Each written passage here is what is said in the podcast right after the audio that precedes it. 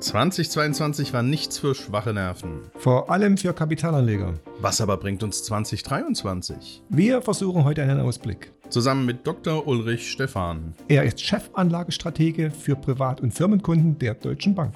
Außerdem fragen wir, was passiert mit den Betriebsrenten? Wenn die Inflation steigt. Rente gut, alles gut? Der DIA-Podcast. Willkommen beim Podcast des Deutschen Instituts für Altersvorsorge. Alle zwei Wochen hören Sie hier Fakten und Neuigkeiten rund um die Altersvorsorge. Mein Name ist Fabian Dittrich. Und ich bin Klaus Morgenstern. Wir sind beide Sprecher des DIA. Mit der heutigen Hörerfrage sind wir auch gleich beim Thema unserer News. Muss die Betriebsrente denn immer eine Rente sein? Das fragt uns Tobias aus Sindelfingen. Ein Kapitalbeitrag zu Beginn der Rentenzeit sei doch auch ganz schön. Wir haben unseren BAV-Experten Johannes Heinitz aus der letzten Ausgabe um eine Antwort gebeten und so lautet sie. Das machen die Unternehmen in aller Regel eigentlich sehr, sehr gerne, weil jeden Euro, den sie sofort ausbezahlen, müssen sie über die Rentenphase oder die letztlich inaktiven Phase nicht weiter verwalten und tragen insoweit auch keine Risiken mehr, ähm, sodass die Mehrheit der Unternehmen nicht nur bereit dazu sind, sondern das als attraktiv empfinden, wenn man Optionen einbaut in Pensionspläne, bei denen die Mitarbeiter eine Wahl haben, auch Teile sofort rausnehmen zu können und nicht lebenslang verrenten zu müssen. Es lohnt sich also beim Arbeitgeber nachzufragen, welche verschiedenen Formen der Betriebsrente er seinen Mitarbeitern anbietet. Und jetzt diese gute Nachricht. Sie beschäftigt sich auch mit der Betriebsrente. An dieser geht nämlich derzeit die hohe Inflation auch nicht spurlos vorüber. Es wäre doch gut, wenn es auch bei der Betriebsrente so eine Art Inflationsausgleich gäbe. Den gibt es, Fabian, den gibt es tatsächlich. Das ist nur leider den wenigsten Betriebsrentnern bekannt. Ja, im Ernst? Also mir auch nicht. Wie funktioniert dieser Ausgleich? Das Betriebsrentengesetz schreibt eine Anpassung alle drei Jahre vor. Das ist ja super, dann ist ja alles in Ordnung. Ah, so einfach ist es auch wieder nicht. Die Anpassung ist nämlich eine Hohlschuld. Also muss der Rentner bei seinem Ex-Arbeitgeber die Anpassung verlangen? So ist es. Und dann gibt es noch ein paar Regelungen, die unter Umständen eine Anpassung durch den Arbeitgeber obsolet machen. Okay, das ist dann doch nicht so einfach, sondern ein bisschen unübersichtlich. Äh, das habe ich mir auch gedacht und auf unserer Webseite mal mit Hilfe von Experten genau die Bedingungen erklärt, wann die Anpassung erfolgen muss und in welcher Höhe. Also ich muss das jetzt nicht nachlesen, denn ich habe zwar ein paar Betriebsrentenverträge, aber ich bekomme ja noch keine Betriebsrente. Wenn Sie jedoch schon eine bekommen, dann sollten Sie mal reinschauen bei uns auf www.dia-vorsorge.de und das nachlesen. Deinen Rat, sich um die Anpassung zu kümmern, sollten alle Betriebsrenter beherzigen. Aus Erfahrung weiß ich nämlich, dass viele Unternehmen es nicht ganz so genau mit der Anpassung nehmen. Ja, aber diese Arbeitgeber, die verstoßen doch dann eigentlich gegen das Gesetz, oder? Fabian, du weißt doch, wo kein Kläger, da kein Richter. Also nehmen Sie die Sache selbst in die Hand. Aber nun zum Marktausblick 2023. Dafür haben wir Dr. Ulrich Stephan, Chefanlagestratege für Privat- und Firmenkunden bei der Deutschen Bank, als Gesprächspartner gewinnen können. Gut zu wissen. Herzlich willkommen, Herr Stephan. Herzlich willkommen, ich freue mich. Hallo Herr Stefan, lassen Sie uns auf den Kapitalmarkt 2023 schauen. Aber zuvor doch bitte nochmal der Blick zurück. Wie froh werden Sie an Silvester sein, dass dieses Jahr vorüber ist? Oh, ich glaube, ich werde schon relativ äh, dankbar sein, dass wir dieses höchst volatile Jahr äh, ausgelöst durch die hohe Inflation und den Angriffskrieg Russlands auf die Ukraine dann hinter uns lassen. Hm. Ähm, mal gucken, was dann in 2023 besser wird. Wenn Sie Ihren Ausblick auf das kommende Jahr auf einen Satz komprimieren müssten, wie würde dieser Satz lauten? Dann würde ich gerne Madeleine Albright zitieren und sagen, ich bin ein besorgter Optimist. das ist gut. okay. Na gut, dann äh, sind wir schon beim Stichwort. Was macht Ihnen denn die meiste Hoffnung, dass es im kommenden Jahr besser läuft als dieses Jahr, was die Kapitalanleger angeht? Ja, ich glaube, wir haben einen großen Schock hinter uns, äh, was die Energiepreise angeht. Äh, mittlerweile sind zwei Gasterminals, Flüssiggasterminals äh, bereit. Wir werden weitere bekommen. Also ich hoffe, dass wir in der Gasversorgung breiter aufgestellt sind und damit etwas sicherer. Die Inflation sollte zurückgehen ähm, durch die Zinserhöhungen der Notenbanken und wir haben natürlich im Kapitalmarkt auch schon eine Menge eingepreist äh, in 2022 ähm, so dass wir sicherlich Volatilitäten, also Schwankungen sehen werden in 23, aber unter dem Strich ein nicht so schlechtes Kapital im Marktjahr, wie wir das in diesem Jahr erlebt haben. Nachdem im Sommer und Herbst dieses Jahres viel über Rezession geredet worden ist, fiel das Wachstum im dritten Quartal höher aus, als die meisten gedacht hatten. Waren die Befürchtungen also übertrieben oder ist das nur so die Ruhe vor dem Sturm im kommenden Jahr? Ja, und die ähm, Zahlen für das dritte Quartal sind sogar noch mal nach oben äh, korrigiert worden. Das ist schon sehr erstaunlich, wie resilient sich doch die Wirtschaft zeigt. Trotzdem sollte die hohe Inflation an der Kaufkraft der Konsumenten nagen. Die Unternehmen sind verunsichert. Also wir erwarten schon, dass wir eine Rezession sehen werden in 2023. Allerdings sollte sie relativ mild werden, nicht so stark wie noch im Sommer befürchtet. Legen Sie sich da auch auf eine Zahl fest, wie, wie stark der, der Rückgang sein könnte? Ja, wir rechnen äh, mit Nullkomma-Bereich in Deutschland und irgendwie eine rote Null, schwarze Null in Europa. In Amerika wird es hm. fürs Gesamtjahr ein bisschen positiv sein. Also wie gesagt, wir haben eine milde Rezession vor uns, die wahrscheinlich nur ein, zwei Quartale betreffen wird. Hm, reden wir über die Inflation. Da haben sich viele Experten ja, was den Jahresverlauf anging, vertan. Nicht zuletzt die EZB mit Frau Lagarde. Böse Stimmen sagen bei ihr, naja, die wollte, bis Herr Macron wiedergewählt ist, auch die Inflation einfach nicht sehen, weil sonst hätte sie am Ende handeln müssen. ähm, ja, jetzt äh, steht die Frage im Raum, wie geht es denn mit dem Kaufkraftverlust im kommenden Jahr weiter und wie verlässlich sind denn diesmal die Prognosen? Also auf der einen Seite haben wir ja Lohnerhöhungen, die im Moment noch nicht so stark sind, dass sie den realen Kaufkraftverlust ausgleichen könnten, aber es zumindest zum Teil zu tun. Dazu kommen staatliche äh, Umverteilungsprogramme, die auch die privaten Haushalte stützen. Also ich äh, glaube schon, dass der private Konsum relativ stabil bleiben wird. Die Inflation selbst sollte in Europa, in Deutschland ähm, noch hoch bleiben. Hm. Vor allen Dingen übers, über den Jahreswechsel ins erste Quartal rein, aber dann sich doch abbauen im Jahresverlauf. Wir gehen immer noch im Durchschnitt des Jahres 2023 von einer Inflation 6, 7 Prozent, Deutschland, Europa aus. Mhm. Ähm, allerdings, wie gesagt, am Jahresanfang deutlich höher und dann rückläufig im Laufe des Jahres.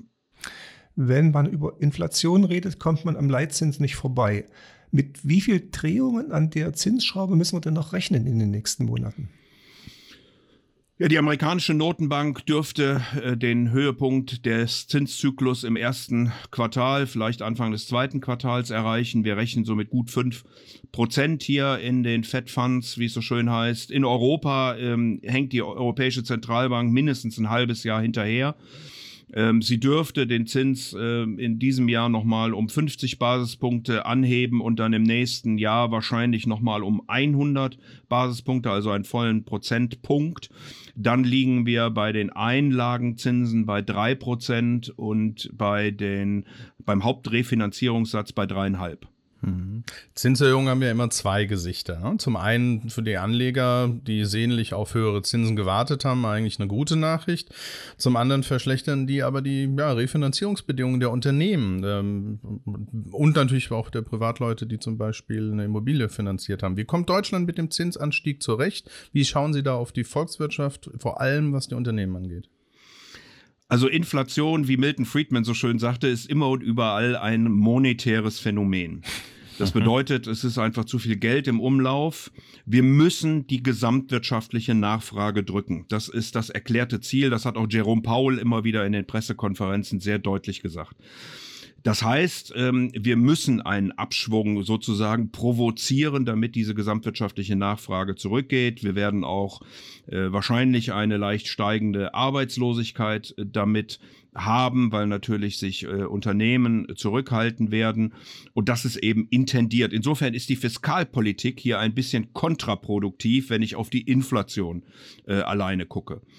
Ähm, die privaten Haushalte und auch zum Teil die Unternehmen ähm, werden aus meiner Sicht trotzdem mit den Zinssteigerungen zurechtkommen, weil die Inflation selbst wahrscheinlich ein noch höheres Problem ist. Äh, wir dürfen ja nicht vergessen, dass die Erzeugerpreise zum Teil um fast 50 Prozent gestiegen mhm. sind. Also wenn man hier wieder ein Stück weit runterkommt, dann wird natürlich die Wirtschaft auch sehr viel berechenbarer.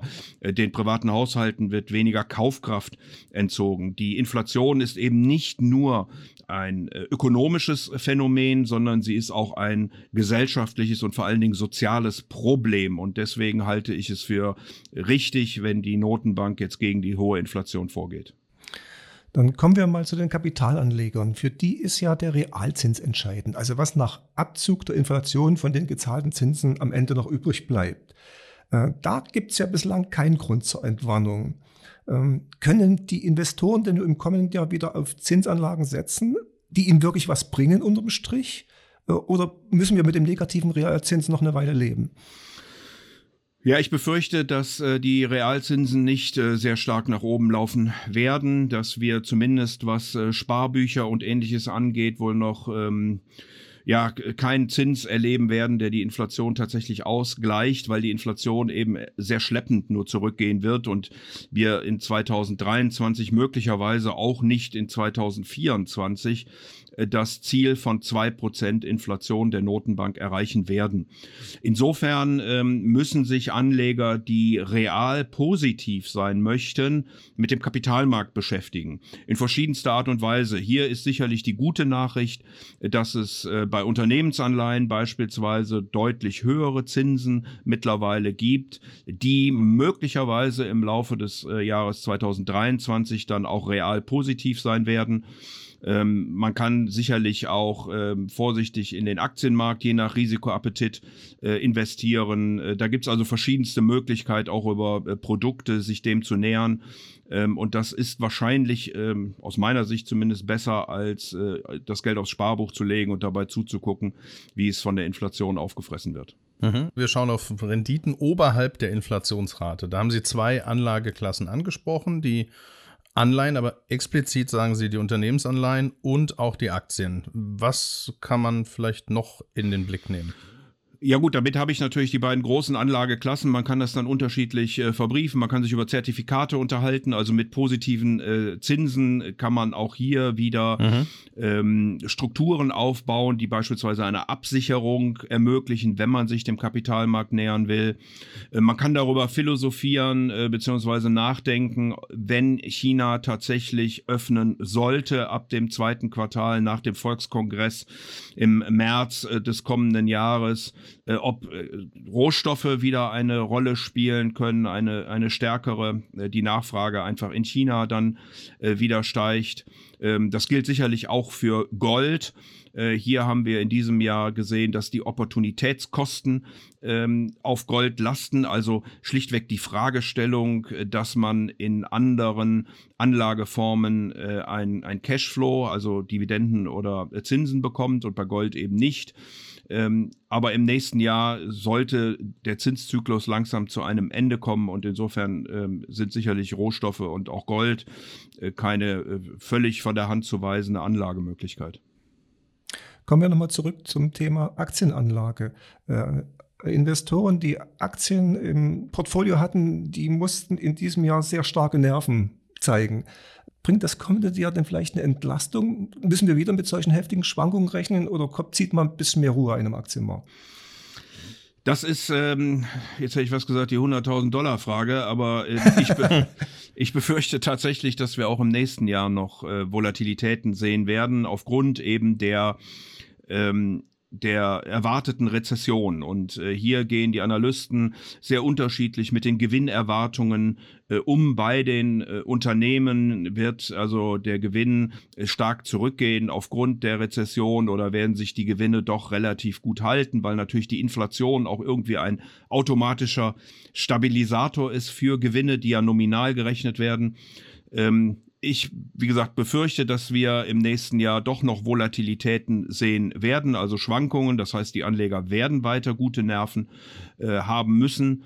Unter dem Strich aber gehe ich von einem guten äh, Aktienjahr aus, also im mittleren einstelligen Bereich sollten wir hier zulegen können. Ähm, und äh, das finde ich gar nicht so schlecht, äh, wenn man vor allen Dingen auf das Jahr 2024 guckt, wo wir dann wieder mehr Wachstum erwarten dürfen, eine niedrigere Inflation und möglicherweise sogar Notenbanken, die in der Geldpolitik wieder etwas äh, kommoter werden.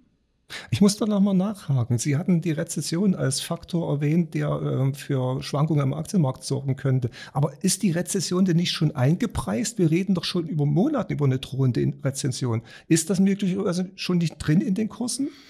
Also es ist sicherlich schon einiges eingepreist. Es kommt jetzt darauf an, wie scharf die ähm, Rezession wird. Mhm. Und äh, da wird es immer wieder neue Daten geben und dann wird der Kapitalmarkt versuchen, ein neues Gleichgewicht äh, zu finden. Und wie das eben so ist, wenn äh, ein neues Gleichgewicht gesucht wird, dann wird auch mal in die eine oder andere Richtung überschossen. Und das meine ich mit äh, Volatilitäten, mhm. aber eben auch mit dem Hinweis, äh, dass es gegen Jahresende besser gehen sollte und dass ich deswegen davon ausgehe, dass die ähm, Aktienmärkte in zwölf Monaten höher stehen als heute. Alles teuer außer Aktien, so lautete eine Überschrift aus ihrem Kapitalmarktausblick bei der Deutschen Bank. Also, äh, wenn wir über Bewertung von Aktien reden, ist das jetzt eine günstige Zeit, eine vielleicht historisch günstige Zeit für den Einstieg in Aktien? Da muss man ein Stück weit differenzieren tatsächlich. Ähm, die Vereinigten Staaten von Amerika sind immer noch relativ teuer, wenn man auf Indexebene guckt. Europa, ähm, Asien sind deutlich preiswerter, was natürlich an den zyklischen Werten in Europa, in Japan und den Turbulenzen um die Lockdowns in China äh, damit zusammenhängt. Ähm, insofern würde ich auch da glauben, ähm, das größte Potenzial äh, zu sehen in diesen preiswerteren Märkten. Die USA könnten dann wieder zulegen, wenn die amerikanische Notenbank den Höhepunkt des Zinszyklus erreicht hat und Technologiewerte äh, wieder laufen werden. Also man muss ein bisschen äh, differenzieren, aber tatsächlich ist es so, dass viele zyklische Werte in Europa und auch in Asien äh, recht preiswert sind. Und die gute Nachricht, um das noch zu sagen, ist eben, dass wir viele dieser Unternehmen brauchen, um die Wirtschaft zu modernisieren, um die Infrastruktur für die grüne äh, Transformation äh, zu legen, auch für die Digitalisierung. Also deswegen sehe ich auch unterhalb des Index hier ähm, große Chancen für äh, einzelne Sektoren und auch Unternehmen. Technologiewerte haben ja ziemlich einen drüber bekommen, kann man sagen, vor allem auch amerikanische in den letzten Monaten. Erstmals, glaube ich, müssen Mitarbeiter dort lernen, dass ihnen nicht nur Essen, äh, Mobilität und alles andere hinterhergetragen wird und gefragt wird, ob sie Lust hätten, nochmal in die Tasten zu greifen, sondern sie haben E-Mails bekommen, in denen standen erstmals Kündigungen und nicht nur von Elon Musk, sondern auch von Leuten, die mehr rechnen als twittern. Ähm, ist das denn irgendwann vorbei in naher Zukunft oder wird das erstmal so bleiben? Also wir haben jetzt zweimal im Grunde gesehen, wenn die amerikanische Notenbank äh, in Person von Jerome Powell andeutet, dass die Zinsen äh, weniger energisch angehoben werden, dass die Technologiewerte sofort positiv reagieren werden. Aha. Und äh, ich, ich erwarte, dass äh, die amerikanische Notenbank in diesem Jahr noch einen Zinsschritt machen wird und im nächsten Jahr wahrscheinlich zwei weitere im Februar und März, dann aber den Höhepunkt des Zyklus erreicht, erreichen wird bei guten 5%, wie ich das vorhin gesagt habe. Und das sollte dann äh, spätestens der Zeitpunkt sein, an dem Technologieaktien wieder besser laufen. Denn es ist einfach so, dass sie sehr hohe Gewinne schreiben, äh, auch in der Zukunft hohe Gewinne erwartet werden und diese Gewinne natürlich auf den heutigen Tag abdiskontiert werden. Da spielt der Zins eine entscheidende Rolle. Äh, genauso wichtig ist aber auch, dass sich natürlich der Aktienmarkt schon vorher positionieren wird. Also zu warten, äh, bis die Zinsen sozusagen wirklich ein Plateau erreicht haben und dann möglicherweise in 2024, 2025 wieder zurückgehen.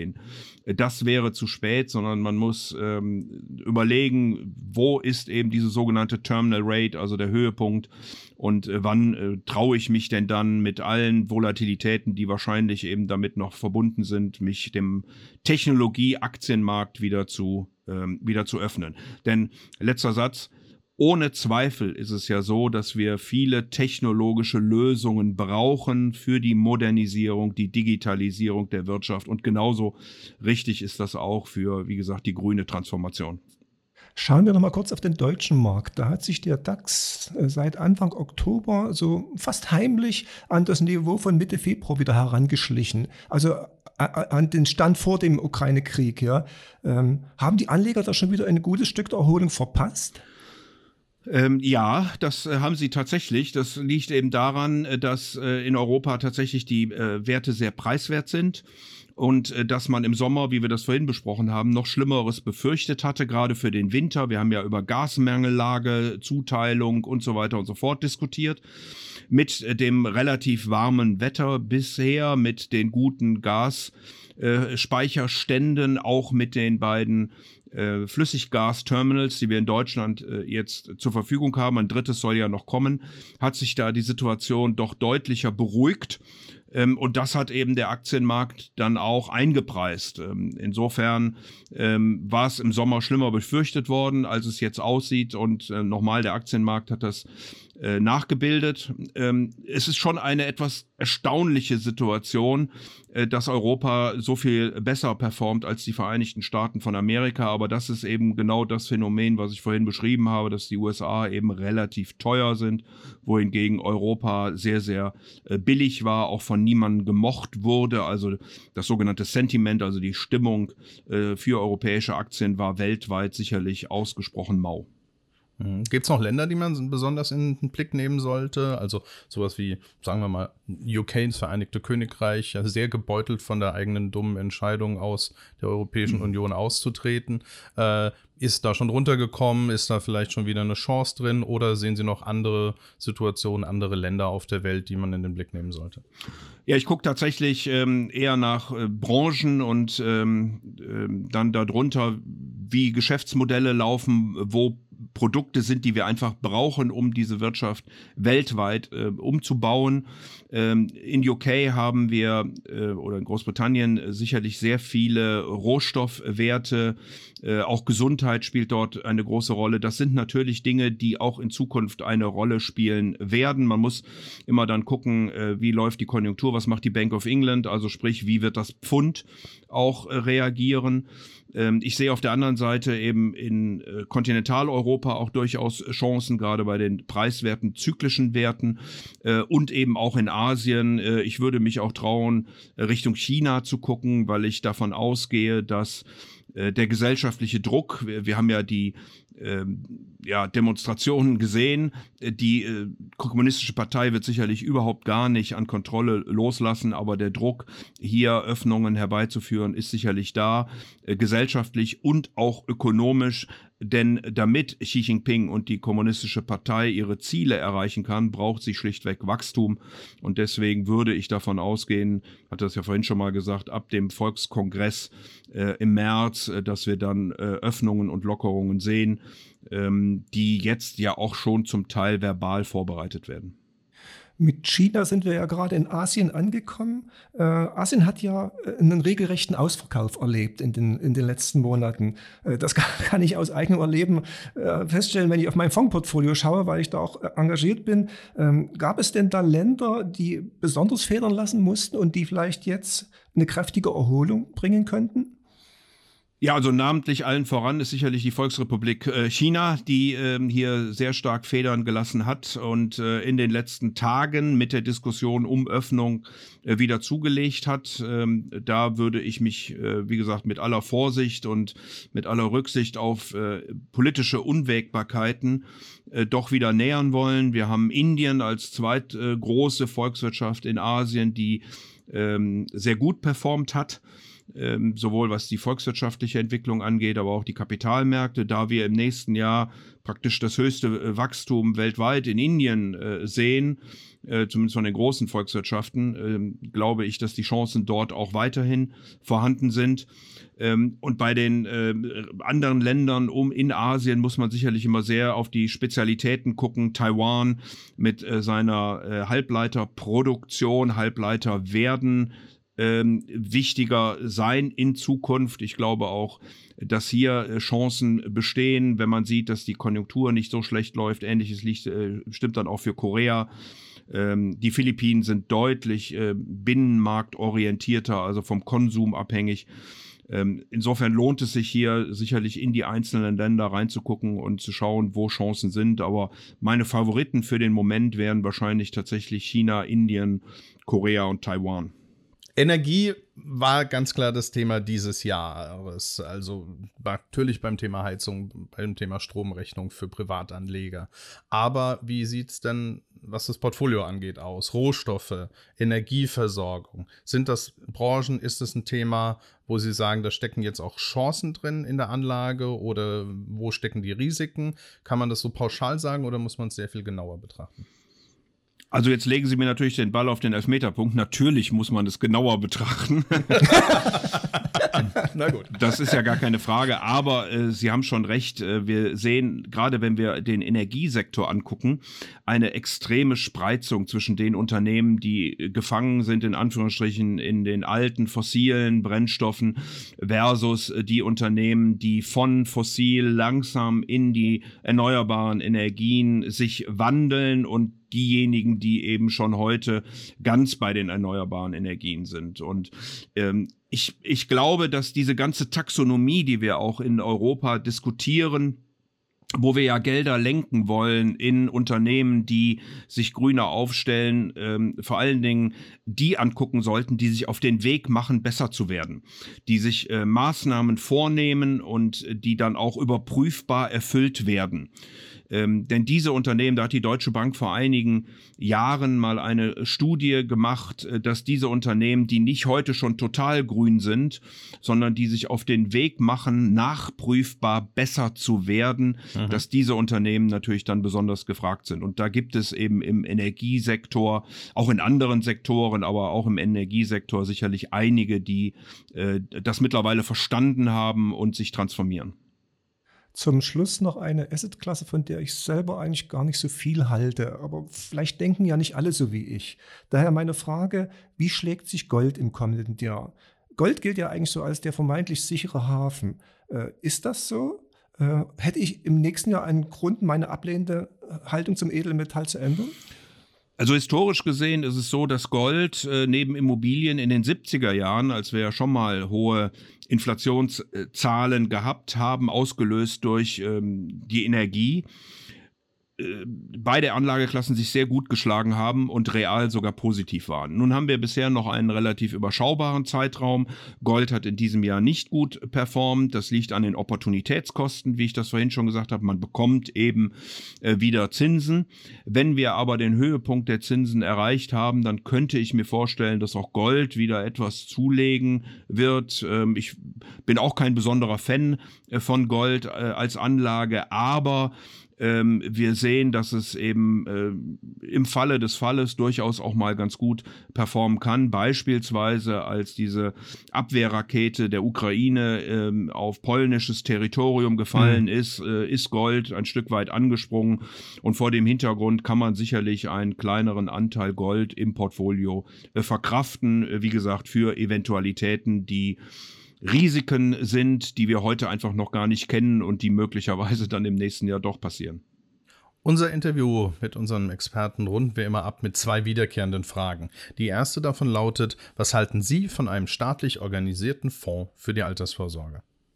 Das ist eine sehr gute Frage, wo ich jetzt drüber nachdenken muss, inwieweit äh, staatliche Organisation gemeint ist. Wenn wir dahin kommen, dass wir beispielsweise sehr viel stärker am Kapitalmarkt anlegen, aber der Staat sich nicht als der bessere Portfolio-Manager hier engagieren möchte, dann wäre ich sehr dafür ähm, also holländisches, schwedisches Modell, äh, solche Dinge mehr, wo ähm, sehr viel stärker, wie gesagt, am Kapitalmarkt. Äh, ich selbst war mal drei Jahre in Australien, auch dort ähm, ist die Frage der Altersvorsorge einfach völlig andersrum gestellt. Da muss man sie nämlich aktiv abwählen mhm. und man hat mhm. eben auch besondere äh, steuerliche Vorteile, wenn man ja sukzessive während seines Arbeitslebens im Kapitalmarkt ähm, anspart. Und das halte ich für ausgesprochen richtig. Und wenn man da eine staatliche Regulierung zu anstößt, dann würde ich das sehr begrüßen.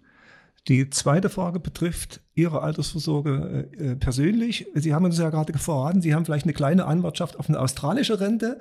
Äh, aber wir würden gerne von Ihnen wissen, wie fühlen Sie sich aufgestellt fürs Alter? Ähm, durchaus ein Stück weit unsicher, wenn ich ehrlich bin. Also ich habe versucht, Oh. mich auf mehrere Beine zu stellen. Ähm, habe beispielsweise ein äh, kleines, äh, sehr unscheinbares Mehrfamilienhaus äh, am Niederrhein. Äh, erlerne aber gerade, dass ich das energetisch sanieren darf und äh, mich diese energetische Sanierung äh, so viel Geld kostet, dass der Plan, den ich hatte, äh, aus äh, oder mit den Mieten einen Teil meiner äh, meines Alters dann bestreiten zu können, äh, möglicherweise nicht aufgehen wird. Ähm, ich ähm, habe aber auch äh, Kapitalmarkt, ich habe auch äh, Lebensversicherung, sowohl klassische wie auch kapitalgebundene. Also insofern habe ich versucht, auch mich hier entsprechend zu diversifizieren. Ähm, ich müsste aber tatsächlich mir mal vornehmen, äh, herauszubekommen, was denn da am Ende bei rauskommt. Das kann ich heute nur über einen dicken Daumen machen und, und schätzen. Und wie gesagt, deswegen die erste Aussage, dass ich da etwas unsicher bin. Äh, aber ich bemühe mich daran zu denken. Ich bemühe mich ähm, langfristig hier zu sparen. Ich mahne meine vier Kinder äh, permanent an, äh, Gleiches zu tun, weil kleine Beträge im jungen Alter und dann diszipliniert durchhalten ist für mich der absolut intelligenteste Weg, um ein Genau. Vermögen und eine Altersvorsorge aufzubauen. Genau. Ja, dann wünschen wir Ihnen bei der energetischen Sanierung Ihres Mehrfamilienhauses ein gutes Händchen, vor allen Dingen, dass Sie vernünftige Handwerker finden und bedanken uns ganz recht herzlich für das unterhaltsame Gespräch mit Ihnen. Ich danke, herzlichen Dank. Wenn die Sanierung gelingt, dann ist auch Rente gut, alles gut, wie wir immer ganz sagen. So, Fabian, was bleibt? Verhaltener Optimismus. Den habe ich doch immer. Wirst du nach dem heutigen Marktausblick an deinem Portfolio noch irgendwas verändern? Nee, ich bin aktuell und passend zu den Feiertagen bereits Risk off, aber dafür Glühwein und Besinnlichkeit on. Und du? Erstens schichte ich ja nur selten um, das weißt du ja. Und zweitens habe ich in den letzten Monaten schon reagiert. Zugekauft? Erraten.